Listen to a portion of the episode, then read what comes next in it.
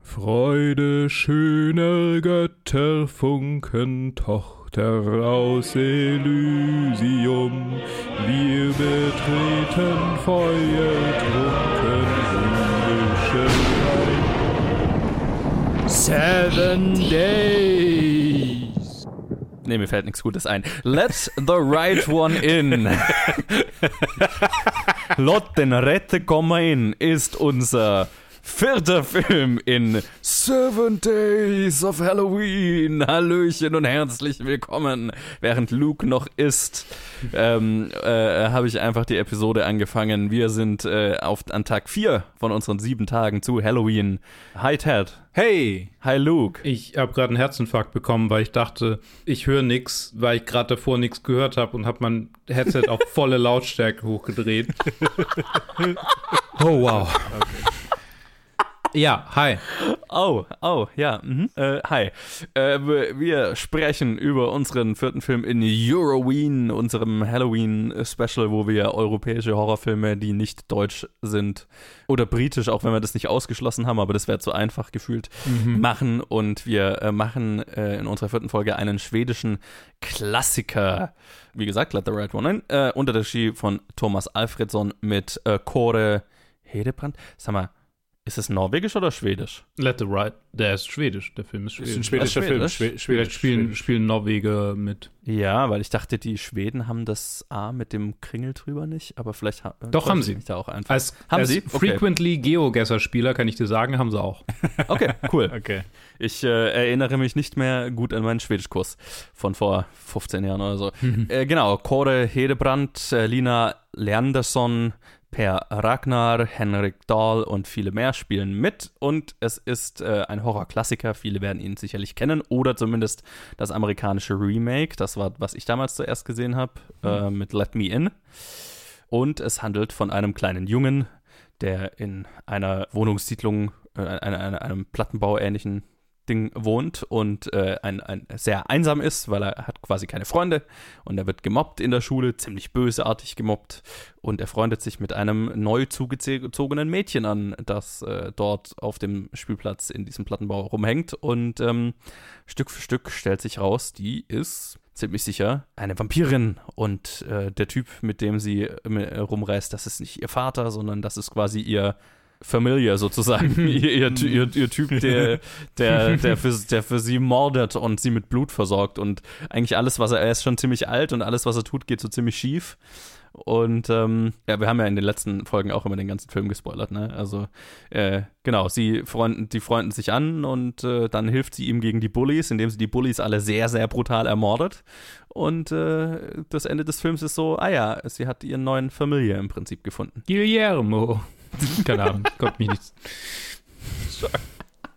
Ja, äh, genau, sehr positives Ende. nicht. Ähm, Ted, ich weiß nicht mehr, wer letztes Mal angefangen hat. Ted, äh, ich fange mit dir an. Kanntest du den Film davor schon und wie fandest du ihn jetzt? Äh, ich kannte ihn nicht davor. Uh. Äh, tatsächlich äh, war es ein Film, der bei mir auf dem Radar war, weil ich die Endszene kannte. Weil äh, ich glaube, ich hatte mal, ich, ich öfter erwähne es ja öfter irgendwie Cinefix, den, den YouTube-Channel, und die haben so äh, Top, Top 10 irgendwas immer so, und die versuchen es immer ein bisschen kreativer zu gestalten. Aber bei einem von den älteren Videos war halt Top 10 Deaths in Horror-Movies. ja, Und halt Nummer 1 war dieser Film. Und halt, halt die Bullies oder was? die Bully, die, Die- Bully-Szene. ja, mhm. Und seitdem ist es mir hängen geblieben. Ich so, oh fuck, das sieht sehr interessant aus. Und äh, ja, will ich mir. Ich, deswegen, ich weiß gar nicht, ob ich den vorgeschlagen habe oder ich glaube, ich habe den vorgeschlagen. Ich glaube, du hast den vorgeschlagen. deswegen, ja. ja, genau. Und ja, deswegen war er immer auf, also schon, also das habe ich vor fünf Jahren oder so gesehen und seitdem, ah ja, dieser Film, dieser Film. Und dann halt nie angeschaut. Und jetzt halt perfekte Ausrede wieder. Und ich fand ihn super. Bin ein großer Fan. Also, ähm, ist einfach so, so atmosphärisch, melancholisch. Er- Also er fühlt sich halt so skandinavisch an. Einfach so, ah, alles ist Ja. so kalt und, und, und weiß und grau und traurig und Tatsächlich habe ich noch nicht viele skandinavischen Filme gesehen, aber die, die ich gesehen habe, irgendwie, alle passen irgendwie schon da in diese Richtung mit rein. Es ist schon eine Äh, Ästhetik. Also fast, ja. fast alle. Ja, ja. Und ja, ich bin sehr angetan von dem Film. Also mir hat er, mir, mir hat er sehr, sehr gut gefallen. Von Anfang an habe ich mich irgendwie in diese, diese Energie über mich, mich überfluten lassen. Also in diese Melancholie bin ich da eingestiegen und war eine, war eine sehr schöne Erfahrung. Also ich fand, es war ein sehr, sehr guter Film. Luke, du hattest ihn, glaube ich, aber schon mal gesehen, ne? Ich, ich hatte ihn schon mal, ich hatte ihn nicht nur schon mal gesehen, ich habe ihn, ich habe das Buch gelesen, Oh. ich habe den Film mehrfach gesehen und ich habe sogar ein YouTube-Video zu diesem Film veröffentlicht. nice. Ja, nämlich in meinem alten YouTube-Kanal, auf dem ich Let's Plays gemacht habe, als ich 17 war. Also falls ihr ihn finden solltet, bitte nehmt das als Kontext. Ich war 17. Und da habe ich, oder 18, oder ich weiß auch nicht mehr, scheißegal. Ähm, auf jeden Fall habe ich äh, zu der Zeit gedacht, boah, was machen die großen YouTuber? Die machen Halloween-Specials, also muss ich ein Halloween-Special machen oder ein Weihnachtsspecial. Dann mache ich ein Weihnachtsspecial. Das könnte ein gutes Weihnachtsspecial sein. Hm, ein Film, in dem viel Schnee vorkommt. Und dann habe ich ein Weihnachtsspecial zu Okay. Let the Ja. Right One In äh, veröffentlicht. Das war eigentlich ganz, übrige Anekdote, ich habe das quasi veröffentlicht, als ich bei einem Kumpel auf einer LAN-Party war, weil es da, weil es da schneller ging, das Video hochzuladen, als bei meinem Kack äh, Internet zu Nice. Hause. Yes. Während ich League of Legends gespielt habe, habe ich Mhm. dieses Review damals hochgeladen. Und ich äh, fand, ich meine, ich hätte kein YouTube-Review dazu gemacht, wenn ich nicht den Film gemocht hätte. Und ich mag ihn auch immer noch sehr. Ich bin mir ziemlich sicher, es war der erste skandinavische Film, den ich Ja. gesehen habe. Also der erste skandinavische Film mit diesem, mit diesem schwarz-grauen Zynismus, Mhm. dieses Bleak, einfach dieses, diese Bleakness, äh, die diese Filme alle so haben. Und ähm, ja, es ist, es ist ein Film, der mich auch, glaube ich, damals kann ich es heute objektiver betrachten, sehr getroffen hat, weil ich das Gefühl hatte, so, ja, okay, so dieses, das Bullied Kid, so die Wut, die er in sich trägt, das ist schon so, da kann ich schon relaten als Angry White Boy, der immer Mhm. noch irgendwie New Metal und sonst was gehört hat. So. Oh, ja. also war schon so, ne, also äh, äh, sein Charakter gewinnt für mich jetzt viel mehr Tiefe, weil ich, weil ich das mit Abstand betrachten kann und sehen kann, dass er halt auch flawed ist. Aber damals dachte Mhm. ich so, ja, okay, alles klar, das ist, das ist das Role Model. So, du musst einfach nur zwölf Jahre alt sein wieder und Ja. in, in, dich in ein cutes Vampire Girl verlieben und dann Mhm. wird alles gut. So. Ich glaube, ich glaub, so habe ich das Ende nicht wirklich direkt gesehen, aber es, ich habe das definitiv optimistischer gesehen, als ich es heute sehe. Ich meine, heute so, sie hat einen neuen Typen gefunden, der für sie Leute umbringt. Ja. Und Das ist seine Ja, Zukunft, damals, diese ja. furchtbar traurige Zukunft dieses alten Typen. Genau, genau, genau. Und Ja. damals, ich meine, damals habe ich es vielleicht auch schon ein bisschen so gesehen, aber ich glaube, es hat, es hat sich schon sehr positiv angefühlt für mich. So, ha ja, okay, es hat er ja, was er, was er will. So. Er hat einen Ort, er hat Belonging. Ich meine, es ist ja auch so, es ist so äh, äh, typisch jugendlich, ähm, Protagonist des Films equals, das ist gut. ja, So, wo man Ja, noch nicht ja. so differenzieren kann, okay, vielleicht ist der Protagonist eines Films nicht automatisch gleich the good guy und alles, was er tut, ist irgendwie vom Film abgesegnet sozusagen, ne? Ja, das ist richtig. Und, und ich glaube, also ich kann mich nicht mehr so wahnsinnig gut ans Buch erinnern. Ich habe es auch nicht mehr. Äh, ich habe es irgendwann mal weggegeben. Aber ich bin mir relativ sicher, dass es ein bisschen differenzierter war. Also nicht differenzierter, aber dass halt die der Point of View ist öfter, also ist ähnlich oft geswitcht wie in, in dem Film. Ist ja nicht so, gibt ja sehr viele Szenen, in denen der überhaupt nicht vorkommt. Ähm, also quasi auch wirklich der Point of View geswitcht war, wobei ich mir nicht mal richtig sicher bin, ob es überhaupt quasi eine Innensicht gab. Muss ich mal überlegen. Mhm. Ja, ist lang her, dass ich es gelesen habe. Aber äh, ist richtig schon viel zu lang. Ich finde den Film hervorragend. Ich finde ihn wirklich gut. Er ist, er ist, er entscheidet sich für eine Stimmung und er ist in dieser Stimmung die ganze Zeit. Und das ist manchmal auch ein bisschen anstrengend, weil er halt schon dann auch seine, seine Längen dadurch, äh, nicht seine Längen im Sinne von langweilig, sondern eher, es ist ein langer Film, der ist halt zwei Stunden lang. Ja. Und da ist es irgendwann mal schon so, ja, okay, also wie scheiße soll ich mich jetzt dann noch fühlen, fühlen müssen? So. Ja. So, ah, es ge- geht jemand in Flammen auf. Also, also, ne, ist natürlich ein, ein offensichtlicher Vergleich, aber ich muss jetzt gerade ein bisschen an Midnight Mars denken von der Szene her. Mm, ja. So mhm. dieses, der, der Umgang von Moral in Verbindung mit was wäre, wenn Menschen zu etwas werden, was Menschen frisst. Mhm. Oder fressen muss, um zu überleben. Naja, ich So. meine, also wenn du in diesen Film noch äh, starke Religiosität mit reinbringst, dann Oh ja. gehen wir, sind wir da schon nah dran. Dann sind wir sehr nah an Midnight Mars, ja. Also insofern perfekter Unterbau für einen Film, in dem Spannung drin war mal für mich, aber ich meine, ich wusste halt, dass sie alle Leute tötet, die auch nur in ihre Nähe kommen. Bis auf Oscar tatsächlich, sonst überlebt niemand, Ja. dass er in ihrer Nähe war und dass es ziemlich brutal wird. Aber ich weiß noch, wie ich mitgefiebert habe in der letzten, in der letzten, also in der vorletzten Szene, vor Mhm. quasi dem Outro. Das war ich noch sehr, wie ich wirklich die Luft angehalten habe. Obwohl ich wusste, dass er es überlebt, weil ich das Buch vorher gelesen habe. Ja, ich meine, Filmemacher können immer eine andere Entscheidung treffen. Das weiß man Ja, ja nie. Ja, ja, eben, genau. Haben sie echt lang gewartet. Also, das haben sie wirklich, es ist einfach, der ist wirklich gut umgesetzt, muss ich sagen. Also, ich kann mich gut erinnern, ich war, ich war kein Kritiker, das muss ich jetzt noch zu, zum Ende von meinem kleinen Monolog sagen. Ich habe das Buch nicht mehr so gut in Erinnerung, aber ich war ähm, schon immer ein sehr kritischer Adaptionsgucker. Also, ich kann mich erinnern, dass mir bei Harry Potter Band 1, als ich irgendwie acht Jahre alt war, wahnsinnig viele Details im Film aufgefallen sind, die ich scheiße fand. Ich war sogar sche- scheißegal, wie alt ich war. Auf jeden Fall habe ich beim Film mehrere Dinge kritisiert, das weiß ich noch. Und das habe ich nie verloren. Und den Film mochte ich praktisch uneingeschränkt. Also ist es eine hervorragende Adaption. Nice. Mein Gütesiegel. Das Luke äh, Adaption approved äh, Gütesiegel. Yes. Jo, Wie fandest du ihn hatte, äh, Ja, ähm, ich bin, wie gesagt, über das amerikanische Remake zum ersten Mal zu dieser Geschichte gekommen. Nicht als Teenager, sondern äh, pff, noch nicht so ewig. Na doch, naja, schon, schon ein bisschen her, aber ich war älter als 18 auf jeden Fall. Ich mochte, ich mochte das amerikanische Remake sehr und habe erst später irgendwann erfahren, ach ja, das ist ja ein Remake eines, eines schwedischen Films und habe den erst sehr viel später gesehen. Und ich erinnere mich definitiv damals, als ich den hier dann das erste Mal gesehen habe, dass ich, weil ich halt so die slicke amerikanische Hollywood-Version davon gewöhnt war, das erstmal so war, hm, das ist bleaker und hässlicher als der amerikanische Film. ich mag es nicht so sehr, war meine, äh, meine Meinung eines äh, mit einem unausgereifteren Filmgeschmack auf jeden Fall damals. Ich habe jetzt das amerikanische, ich hätte es gerne nochmal angeschaut, so als Vergleich, weil ich, das ist natürlich, also ich hatte die beide jetzt schon auf jeden Fall sechs, sieben Jahre nicht mehr gesehen, weil es war vor Letterbox-Zeit. Ich hatte keinen Letterbox-Eintrag für diese Filme bisher. Deswegen kann ich jetzt den Vergleich nicht mehr so genau ziehen, außer halt, was ich, an was ich mich so dunkel erinnere aus dem amerikanischen, was wirklich sehr, sehr, sehr, sehr, sehr, sehr nah am schwedischen ist. Also das ist echt teilweise Shot für Shot im Prinzip ein Remake. Hm. Haneke-Style, einfach so alles, alles genau Ja, gleich. ja, ja. Ich äh, weiß, es waren so ein paar essentielle Änderungen, aber nicht, nicht groß viel. Hm, Und hm. es hatte halt Chloe, äh, Chloe Grace Moretz war, glaube ich, ihre erste, erste große Rolle. Oder äh, zumindest hat es mich damals Mm. introduced Ah. zu ihr. Äh, für, War nicht äh, ne- Kick-Ass vorher? Wer hat denn Ja, den kann sein, dass? Kickers direkt davor war oder so, aber es war Ah, Cody, ah, Cody Smith McPhee. Ja, Ja, genau. Beide. Cody Smith McPhee und Chloe Grace Moretz. Also Ah, und Richard Jensen, Jen, Jenkins, Jenkins. Jenkins. Jenkins war der Quote-unquote-Vater.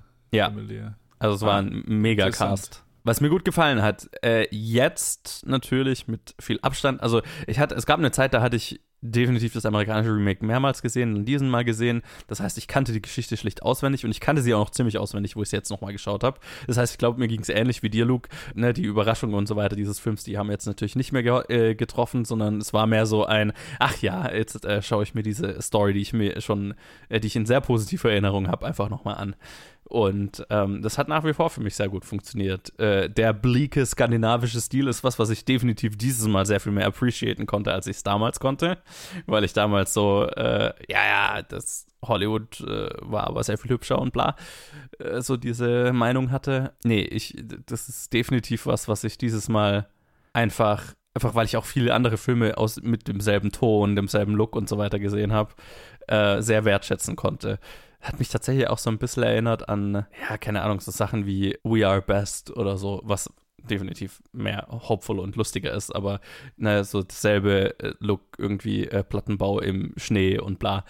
Ja, also äh, definitiv sehr viel positiver besetzt jetzt bei mir und ich liebe halt hier in diesem Film die grundlegenden Performances, vor allem der beiden Kinder. Es ist so viel europäischer, es ist so viel, okay, wir, wir sind einfach stoisch und unsere Emotionen sind Wut und Apathie, keine Ahnung. Ich versuche mir die ganze Zeit vorzustellen, wie eine Hollywood-Umsetzung ausschauen würde von dem Film jetzt, wo du es erwähnt hast. Ich war tatsächlich ein bisschen überrascht, als ich als ich die beiden Filme gelockt habe. Ich habe es nicht gesehen. Als ich also den nächsten Film gelockt habe, ich gesehen, ah, der hatte ein Remake. Das wusste ich nicht. oh ja, doch, und das, dann, ja. und Mhm. dann bei dem habe ich es gar nicht erst gesehen. Und jetzt hast du es erwähnt gehabt, ah, der hatte auch ein Remake. Und dann so, Ja. ja. ja, natürlich. Kaum ist ein europäischer Film irgendwie so ein Kult-Hit, dann ein Jahr später oder zwei Jahre maximal kommt, kommt die Hollywood-Version. Aber bei dem tut, tue ich mir echt schwer, mir vorzustellen, wie sie diese Atmosphäre irgendwie capturen. Ja, äh, es ist halt, also wie gesagt, es ist in dem Fall ein sehr, sehr, sehr, sehr, sehr faithful, eine sehr, sehr faithful Adaption im Sinne, dass es wirklich teilweise Shot for Shot für Shot ist und einfach weniger bleak. Also weniger, mhm. Weiß ich gar nicht, wie ich es beschreiben soll, halt einfach weniger deprimierend. Mehr Farbe. Also ich, mehr ich Farbe, gerade durch die Fotos. Mehr Musik. Durch. Mehr Sättigung. Mehr Sättigung. Also es ist einfach, es, es schaut halt slicker aus. So, die, die Grundstimmung ist immer noch düster und depressiv, aber halt einfach europäische Filme tendieren dazu, dass halt einfach sehr äh, naturalistisch zu lassen, so, ne? Sehr mhm, einfach, okay, yeah. wir zeigen einen hässlichen Plattenbau in Grau und Weiß. Und amerikanische Filme bringen da immer oft noch ein bisschen mehr Farbe, Kamerabewegung, Musik und so weiter rein. Und dann ist das alles noch ein bisschen filmischer. Faker, ja, ja. wenn man es jetzt kritisieren will, aber halt, äh, also ich, ich, mag ja beide Stile ganz gern. Kommt immer drauf an, wofür sie eingesetzt werden, aber ich glaube, das ist der größte Unterschied es ist, der, der, kam auch raus, genauso wie das Wreck Remake, also die sind ja bei, bei 2007 und 2008 die europäischen Filme, die kamen, die wurden auch beide instant äh, remade in den USA und die kamen auch, die Remakes kamen zu einer Zeit raus, wo amerikanische Remakes europäischer Filme noch erfolgreich sein konnten, habe ich das Gefühl. Hm. Also weil Quarantine, was das Rack Remake war, war wohl ziemlich erfolgreich und Let Me In mit Chloe Grace Moretz ist definitiv wahrscheinlich sogar erfolgreicher als der europäische Film. Hm. Also oder bekannter zumindest. Ja, das, das, das, den Eindruck hatte ich damals auch. Das weiß ich noch, da ja. habe ich mich mega drüber aufgeregt. Ja, ja, äh, natürlich. und äh, wenn man heutzutage, heutzutage ist es tatsächlich so, wenn, also ne, passiert ja nach wie vor, äh, dass äh, amerikanisch äh, oder dass Hollywood halt äh, Euro erfolgreiche europäische Filme das äh, Remake-Treatment verpasst, aber die floppen eigentlich durch die Bank. Und mhm. von denen hört auch nie irgendjemand was. Ja, ich höre immer nur, dass sie gemacht werden, also dass die Pläne da sind. Ja. Aber wenn's, wenn er erstmal rauskommt, dann ist er dann keine Publicity, keine Publicity gar nichts. Also ich, das letzte, wo ich das ich mitbekommen hatte, war als, äh, da hatten wir über, ich glaube, das hatte dann jemand erwähnt, da hatten wir über ziemlich beste Freunde geredet mhm. und das dann halt da ein Remake kam. Und ich wusste, dass es gemacht wird, aber äh, tatsächlich ist es dann voll untergegangen, als ich weiß gar nicht, wann es rauskam. Ja, ähm, äh, aber genau, es, richtig, du hast es nicht mitgekriegt, weil es absolut abgesoffen ist. Es war mit, und es ist halt super Star besetzt damals gewesen, ne? Mit Brian Cranston ja, ja. und äh, Dingens Kevin, Kevin, Kevin Hart. Hart. Mega Star besetzt oder auch Force Majeure äh, Remake mit äh, Will Ferrell und ähm, ich weiß nicht mehr, wer die Haupt weibliche Hauptrolle gespielt hat. Ähm, ne? Und äh, auch total einfach untergegangen. Also, es ist eine andere Zeit. Also, ich habe das Gefühl, der, der, auch der amerikanische Filmmarkt kriegt dann eher doch noch die untertitelten europäischen Filme, haben da mehr Erfolg als das amerikanische Remake dann. Was interessant ist. Zehn Jahre Unterschied, 15 Jahre Unterschied. Mhm. Ja. Was das ausmacht. Auf jeden Fall. Ich meine, da gab es ja noch keinen Streaming-Markt vor 15 Jahren. Ja, das ist, glaube ich, also. der große Unterschied tatsächlich, weil halt äh, gerade auch das amerikanische oder englischsprachige Publikum halt auch gewohnt ist, spanische, deutsche, ne, mit Dark, auch eine deutsche Serie, die international erf extrem erfolgreich ist, die sich Leute anschauen im Original mit Untertiteln und so weiter. Die Barriere ist nicht mehr so riesig wie damals, wo der Film dann im Kino laufen musste und dann musste Leute ins Kino kriegen, damit sie Untertitel lesen, was ja eh, ne, das ist dann schwieriger. Total, ja, ich glaube, ich glaube, Streaming hat da echt gut Arbeit geleistet, dass da Leute halt, dass diese Mhm. Kultserien vor allem, die halt explodieren. Dark und Money Heist und ähm, hier Squid Game. Ja. Äh, weil es halt so ein, auch so ein cultural Ding ist. Es kommt sofort raus und ja. alle, alle schauen es an.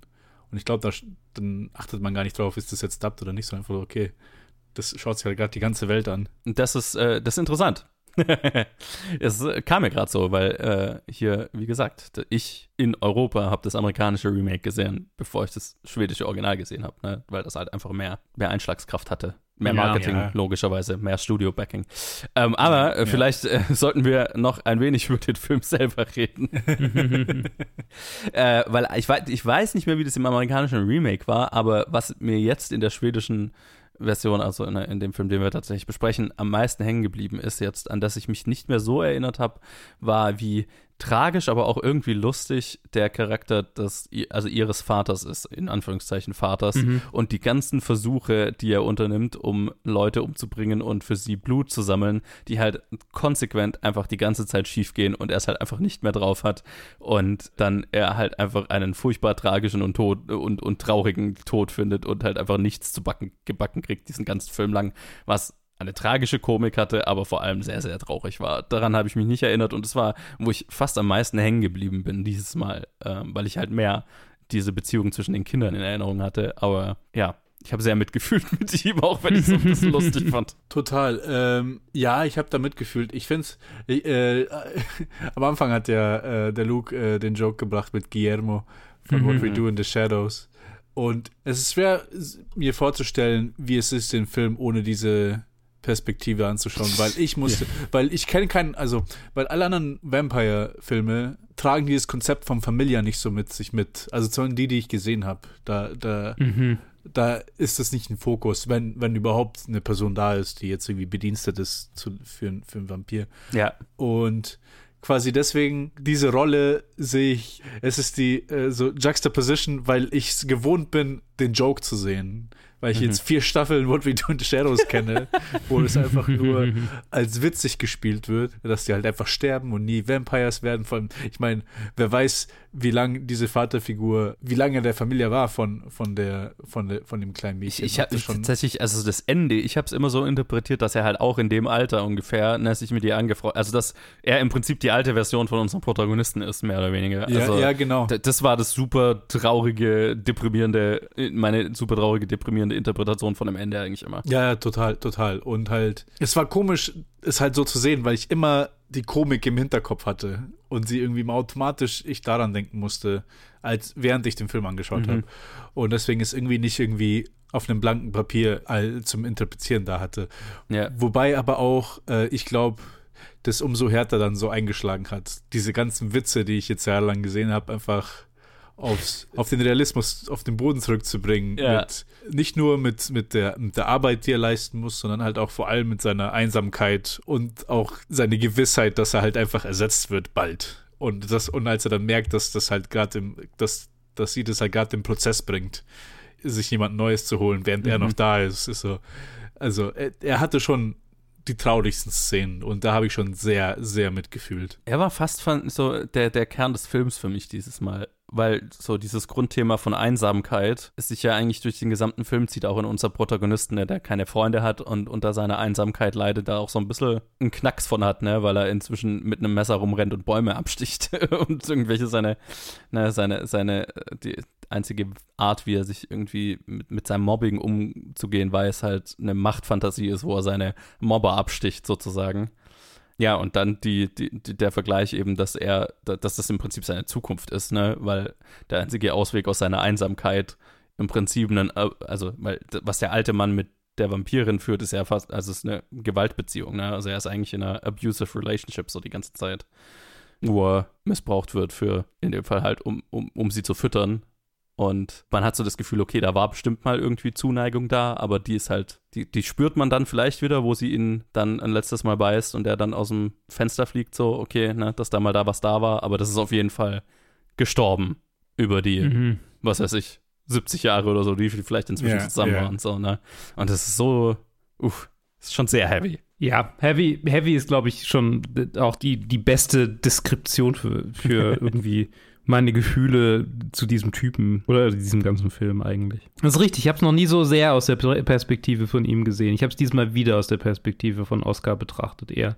Mhm. Der Typ war, wenn ich, als ich dich habe reden hören mit dem Comic Relief, ich glaube, mir ging es ein bisschen ähnlich wie Ted. Ich habe halt einfach das aus der Perspektive eher gesehen. Ja. Weil, weil ich halt auch irgendwie mit, keine Ahnung, ich meine, es ist natürlich ein dänischer Film, aber mit sowas wie dänische Delikatessen, der halt extrem schwarzhumorig mit mhm. äh, furchtbaren Themen umgeht habe ich eher so das Gefühl gehabt, dass das hier in der ähnliche Kerbe schlägt. Ich meine, es ist ja auch drin, ne? Also ich habe schon auch, ja, ja. Ne, der Moment, wo er diesen Typ an, an Baum hängt und dann versucht, ihn auszubluten und dann kommt der Pudel da plötzlich eingelaufen mhm, und, und, und, unterbricht ja. ihn und das hat er schon auch, also ich habe da auch an What We Do in the Shadows als allererstes gedacht, so, ne? Mhm. Ähm, ich, ich, musste da auch an Fargo denken, so dieses Unbeholfene und dann durch den, das, durch den Schnee da wegstampfen und weglaufen. Also, ja, der Schnee, der rot gefärbt ist oder der Pudel, der rot gefärbt ist. Ich musste, also lustigerweise, ich musste auch an den Hund aus der Game Night, falls den einer von euch gesehen hat, denken. Ja, ja, ja. ja.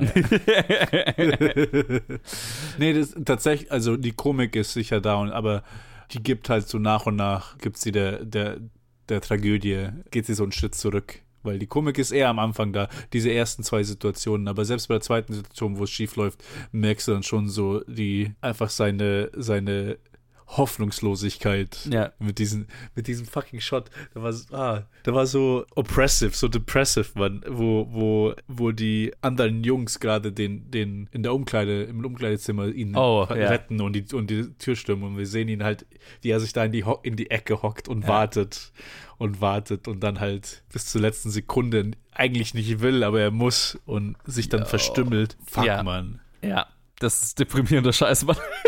Ja, ja, ist es echt- ist so mächtig und ist auch so mächtig inszeniert. Auch wo, ich fand auch, wo er, wo er die Leiche entsorgen muss, ne? Wo er dann die mit dem den Typ auf dem Schlitten da langzieht und so, okay, ist halt einfach, er hat halt, was, was will er machen, ne? Wenn, wenn, wenn der Typ gefunden wird und dann er irgendwie die Polizei bei ihm auftaucht, dann ist er fucked. Wenn, wenn er es nicht tut und er quasi ihren Zorn auf sich legt, dann ist er fucked. Also, was will er machen? Und dann zieht er da irgendwie deprimiert diese, diese Leiche entlang, schiebt die ins Eiswasser und dann läuft er da zurück und zieht, zerrt so diesen, diesen leeren Schlitten hinter sich her und hat so ein, das war so ein kleiner Moment, ne, hat er nur so, zieht er da einmal frustriert an diesem Schlitten und der fliegt ihm so nach und so. Und äh, das war so, wo ich mir gedacht habe, oh mein Gott, was ein, Mhm. oh, Wie, wie, wie muss er sich gerade was eine deprimierende Existenz einfach. Es ist also, oh, ich habe sehr mitgefühlt. total. Absolut, absolut. Aber ich denke, also das ist halt dieses, was du halt vorhin gesagt hast, auch über Oscar, so er hat so ein bisschen Knacks von seinem Einsamkeit und es Ja, Und das sind halt, die, die drei Personen betrifft es halt auch hart. Weil die Sache ist, Eli, ah ja, Eli Mhm. ist, Mhm. ist der Name. Sie ist ja auch so ein, so eine, auch so ein, so ein vielschichtiger Charakter, in dem, also vor allem, wenn man das im Kontext dieser Einsamkeit sieht, weil zum einen kann man es aus dem Blickwinkel sehen, dass sie halt, wenn wir, wenn, wenn wir es jetzt betrachten, vom Familia, von seiner Perspektive, so wie du es Mhm. gesehen hast, Joe, und dann so, ah, sie schmeißt mich einfach weg und Mhm. holt sich jemand Neues, weil sie ist halt einfach kein Mensch und sie fühlt diese Sachen nicht oder wa- was auch immer der auch denkt. Und von Oscars Seite ist er so, ah, okay, ist eine neue Freundin. Und, und aber wenn man es auch anders, man könnte es auch so betrachten, dass sie ihn halt auch so hin eigentlich manipuliert, weil Gott, wer, wer weiß, wie alt sie ist und das, welche Spielchen sie treibt, um halt gegen genauso halt, ja, er verliebt sich schon ein bisschen, ja, Oh ja, ja. doch, kann man schon sagen, ja, ja Definitiv, ja. dass sie ihn halt da, dazu bringt, dass er ihr halt einfach folgen muss, weil, weil sie halt ihn wirklich so um ihren kleinen Finger wickelt.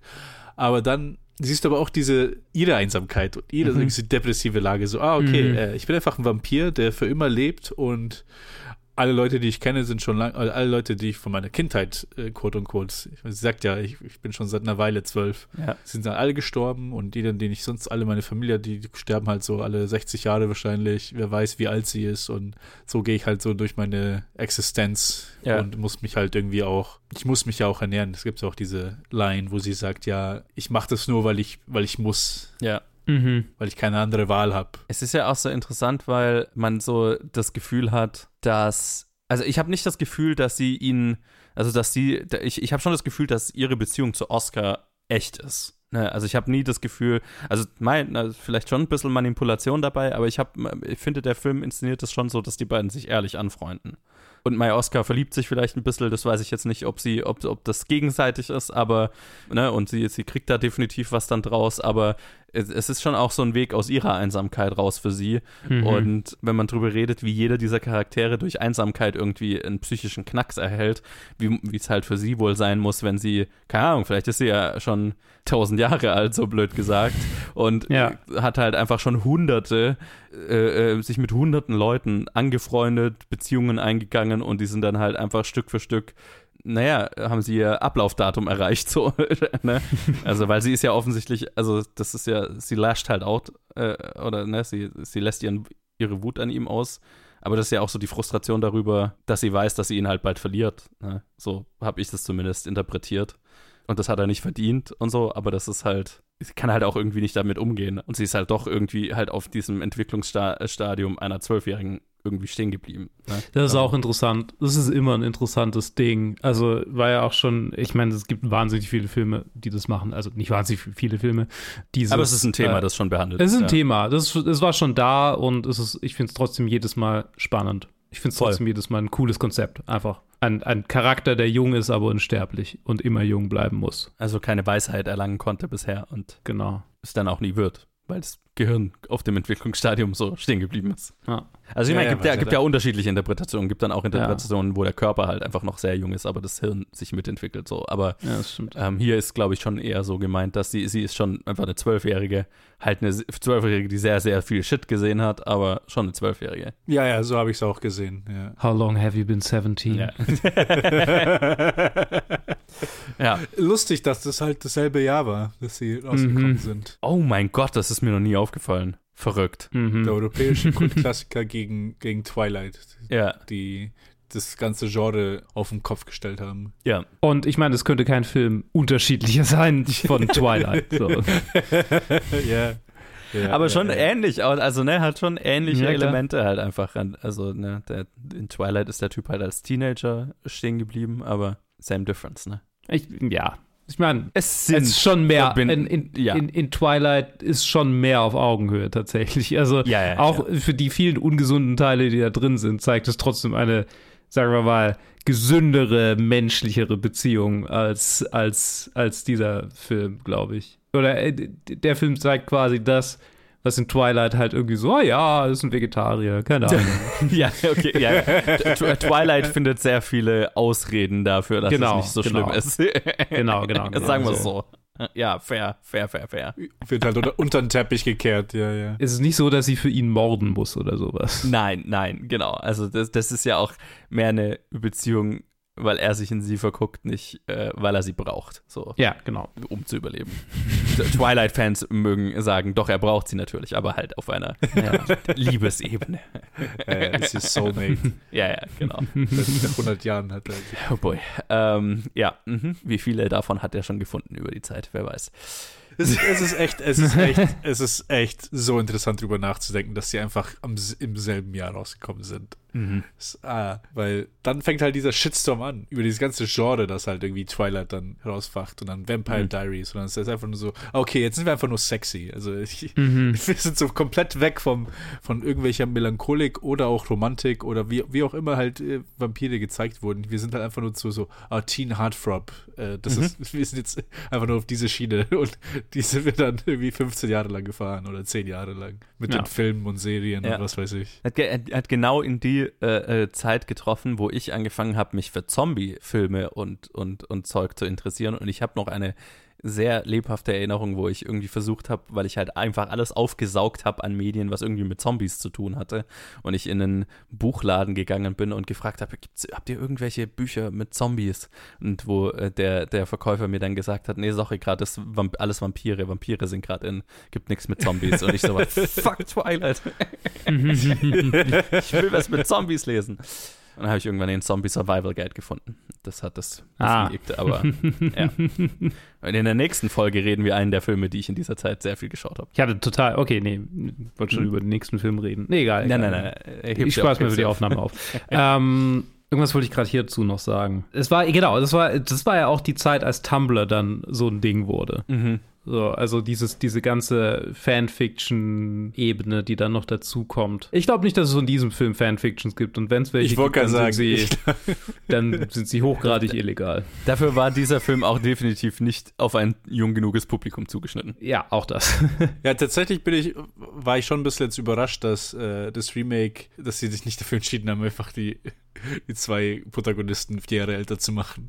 Hm. Hätte mich auch nicht überrascht. Ja, ich meine, das, das Remake ist halt Matt Reeves, ne? Also der äh, auch einfach äh, Ah, sehr, sehr beeindruckende Karriere. Also ne, das ist, das war eins der, also wie gesagt, ich hab's jetzt ewig nicht mehr gesehen, aber so aus meiner Erinnerung ist schon eines der wenigen amerikanischen Remakes, das jetzt irgendwie nicht komplett die, die Seele des Originals verliert, um es zu Hollywoodisieren, so blöd gesagt. Ne? Mm, mm. Und, äh, ah, nee, nee, hier, das Original ist von heute, wann heute mal gedreht, genau. Äh, der, der ist ja auch damit bekannt geworden. Also der Kameramann hier von diesem Film, der inzwischen halt, äh, der eigentlich ganz viel mit Christopher Nolan macht und so. Mhm. Ähm, Ah, okay. ja, der, der, der IMAX-Dude. Ja. so, äh, der, das ist irgendwie so sein Aushängeschild geworden, weil er der Kameramann ist, der sich eine superschwere IMAX-Kamera auf die Schulter packt, um Schulteraufnahmen, IMAX-Schulterkamera-Aufnahmen zu machen. Was halt kein Schwein sonst macht. Weil er halt so ein Ja, ja, ne, so kräftiger, stämmiger er Typ, Bär der, der kann das halt machen. Tatsächlich, ich bin echt interessiert, mir auch das Remake anzuschauen, einfach nur um zu Mhm. sehen, wie sie es gemacht haben. ja, also mich juckt es auch in den Fingern. Vielleicht schaffe ich es irgendwann die Woche mal. Was ist denn euch am meisten hängen geblieben von, also jetzt hier, wel, äh, welche Szene jetzt mal abgesehen vielleicht von, von der, von der Bully-Pool-Szene, Ja. die vielleicht, die vielleicht am ehesten noch den Stempel da lässt? Die unter der Brücke. Der Horror des Nicht-Gesehenen, des Ungesehenen, ist da sehr stark eingesetzt in der Szene. Ja, vor allem der Typ, der auf seinem Balkon steht und das Ganze so irgendwie von der Seite, ne, also Mhm. und dann nicht wirklich weiß, wie er damit umgehen soll. Mhm. Ja, das ist eine sehr starke Szene. Auch so eine der wenigen, also ne, der Film hat schon Horrorelemente, aber das ist so richtig klassisch Horror. Das ist so, okay. Mhm. ja. Der Typ geht irgendwo lang, weil er ein Geräusch oder eine Stimme hört und sollte da nicht lang gehen und dann bezahlt er beim Leben dafür.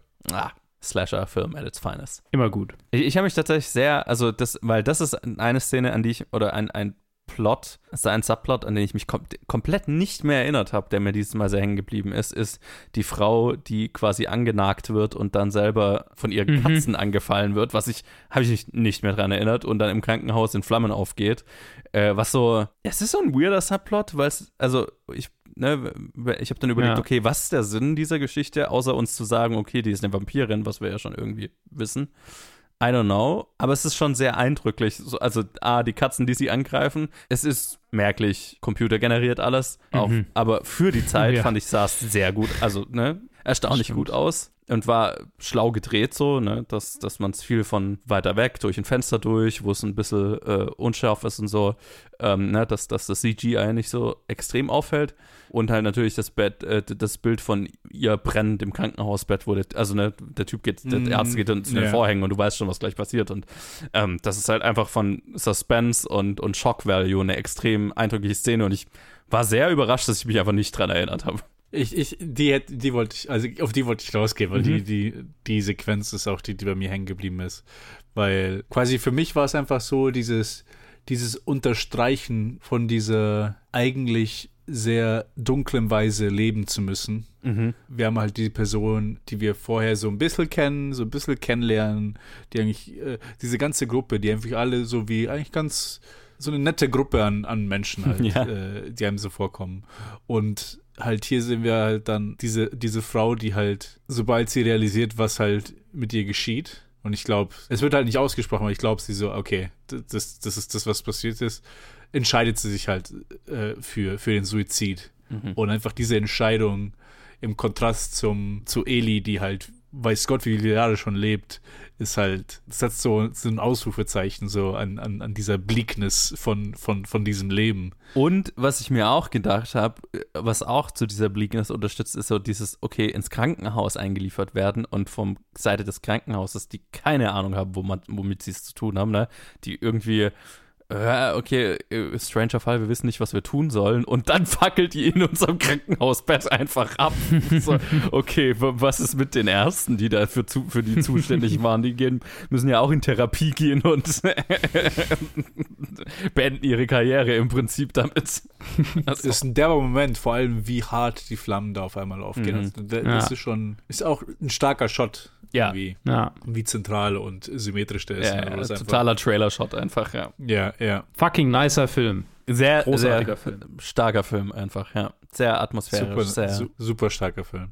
Ich bin, ist so, ich habe so einen Nitpick und es ist so, Oh. ich nerv, ich bin von mir selber genervt, dass ich, dass ich diesen Nitpick habe, weil ich, ich habe den Film gesehen und danach dachte ich mir so, ah ja, schau ich mir noch mal diese Cinefix äh, Movie List an, wo, wo sie ihn erwähnt haben, einfach um zu sehen, was sie da gelabert haben.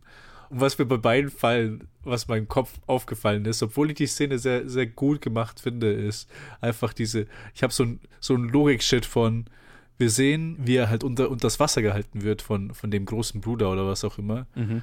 Und wir sehen, dass halt einer von denen halt, wir sehen nur die, die Füße nach hinten gleiten, Ja, während er halt in Stücke gerissen wird wahrscheinlich. Aber der große Bruder hält ihn immer noch unten. Er ist wahrscheinlich so erstarrt vor Angst, aber das ist, und ich weiß nicht, das, das hat mich, das hat mich beides Mal meine Male kommt, mein, mein Hirn hat einfach aufgehört zu denken, also einfach da so, stopp, stopp, stopp.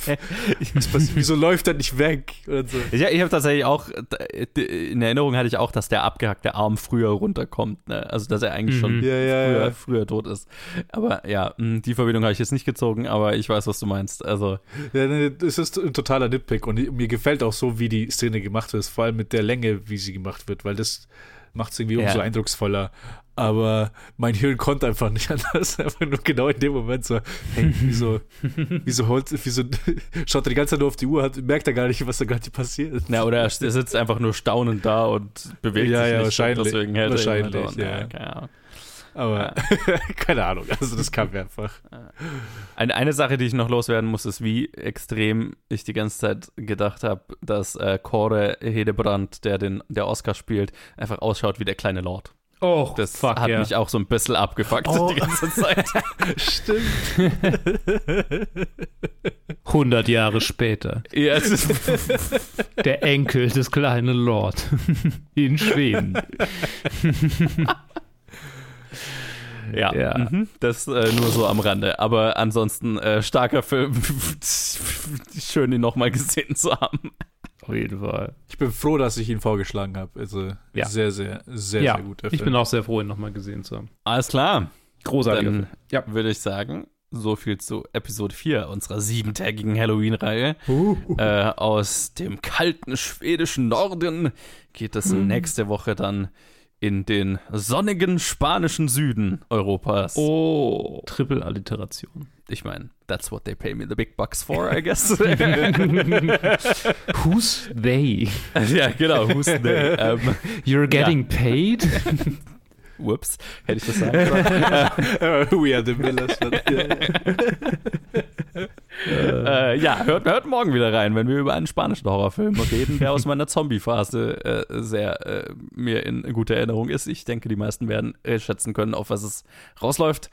Bis dahin, wir hören uns morgen wieder. D tschüss. Ciao. Tschüss.